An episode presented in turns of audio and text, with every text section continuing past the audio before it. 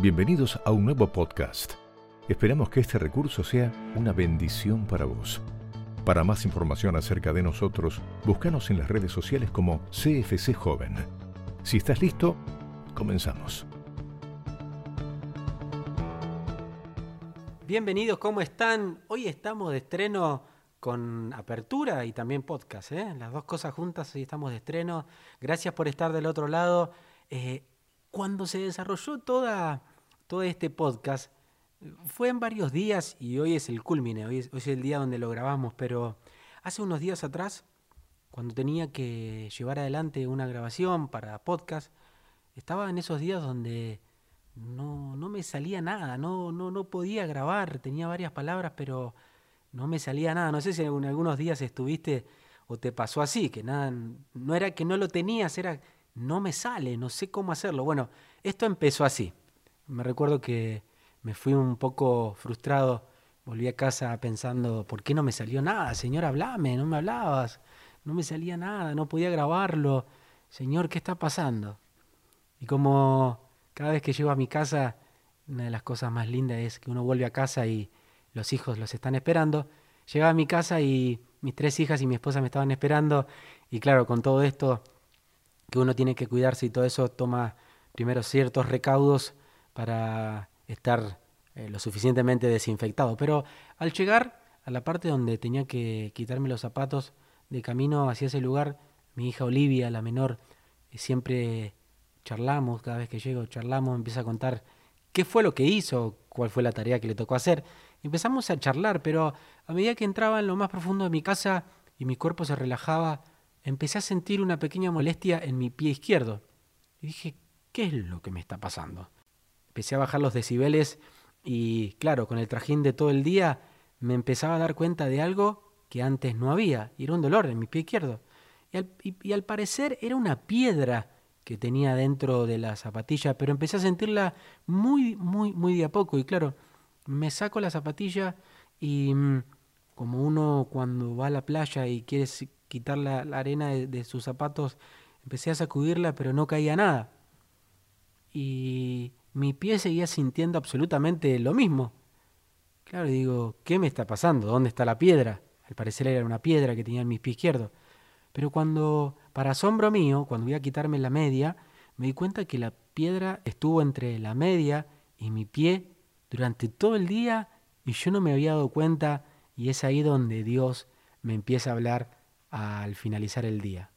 Y el Señor me empieza a hablar y empieza a decir que cada vez que entramos en quietud, como en esta temporada de cuarentena, y pasamos tiempo en los hogares y casi que no es que perdamos la responsabilidad de las ocupaciones, pero cuando uno está en su casa está mucho más relajado. Cumplimos algunos con el trabajo, pero otros solo nos toca esperar en casa a que esto pase y poder hacer no comparado como cuando estamos en el trabajo, pero algo muy mínimo, y es ahí donde bajamos los decibeles y nos damos cuenta de lo que estaba pasando dentro de nosotros. Y fue así como me pasó. Llegué a mi casa, me relajé empecé a sentir una molestia en el pie y me di cuenta que la piedra estuvo durante todo el día en mi pie sin yo darme cuenta. Y claro, es ahí donde te comentaba que Dios me empieza a hablar. Este tiempo de quietud, me decía el Señor, es donde yo quiero mostrarles lo que hay en lo profundo de su corazón, que hiere su corazón, que lastima su corazón, pero que por las responsabilidades, por las preocupaciones diarias, por los afanes diarios, por la pequeña comunión que muchas veces pueden tener conmigo, yo no les puedo mostrar y ustedes tampoco se pueden dar cuenta, porque son cosas que solo en la quietud puedo llegar a mostrarles. Y claro, cuando Dios me empieza a hablar todo eso, yo me sorprendí empecé a pensar, digo, Señor, ¿será que las ocupaciones y la falta de tiempo empiezan a generar una sordera espiritual en nuestro corazón y en nuestro espíritu para no poder oír lo pequeñito pero que hace tanto daño dentro de nosotros? Y Dios me dijo, sí, exactamente es eso. Las ocupaciones, los afanes, eh, las responsabilidades hacen que sí puedas darte cuenta de, lo, de los grandes errores, pero yo voy mucho más profundo hay cosas en lo profundo de tu corazón que yo quiero cambiar y las voy a hacer en tu casa, en la intimidad, cuando tengas paz y quietud y me permitas perfeccionarme en vos. Cuando Dios me sigue hablando acerca de todo esto, me lleva a Cantares 2.15 que dice así. Cazando las zorras, las zorras pequeñas que echan a perder la viña, porque nuestras viñas están en cierne. Cuando empecé a buscar acerca de este verso, empecé a darme cuenta de un montón de cosas. Las viñas son, como cada uno de nosotros sabemos, son árboles que tienen flor y que también tienen frutos. Están muy relacionadas con la vid, con la uva, con, lo, con el vino, lo que se puede sacar al finalizar el fruto, se procesan las uvas y se saca el vino. Pero cuando leía el verso, habla de una palabra que en otras versiones termina diciendo flor, en esta versión dice cierne.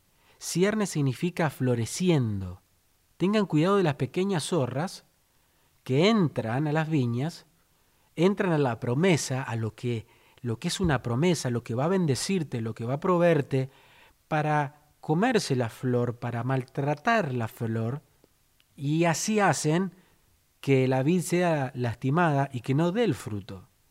Wow, y cuando Dios me empieza a hablar de esto, me dice, la flor es lo que se lastima y lo que no permite que el fruto, que la promesa siga adelante. ¿Sabías que una vid, si se le lastima la flor, si se lastima las raíces, lo que las pequeñas zorras vienen a hacer, no permiten que el fruto pueda llegar a concluir, que la promesa pueda nacer. Y Dios me empieza a hablar un montón acerca de esto y me meto más en profundidad a buscar.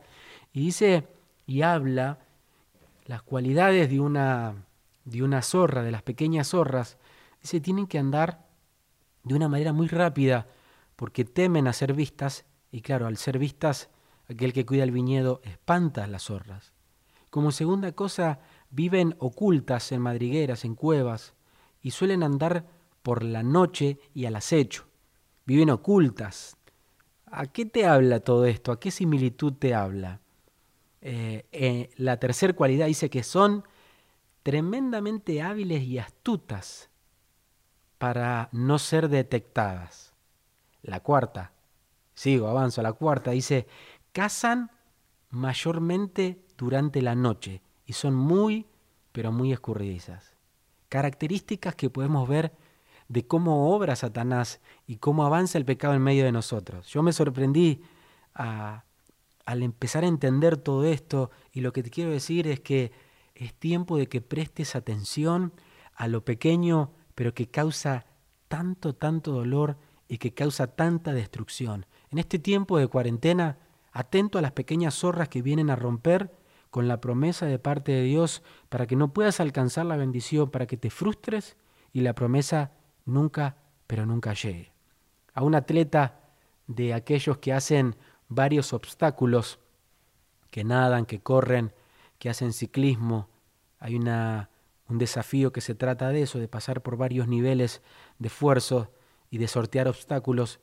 El primero en llegar llegó muy cansado y, aquella periodista le pregunta qué obstáculo o qué parte del trayecto fue más difícil para él.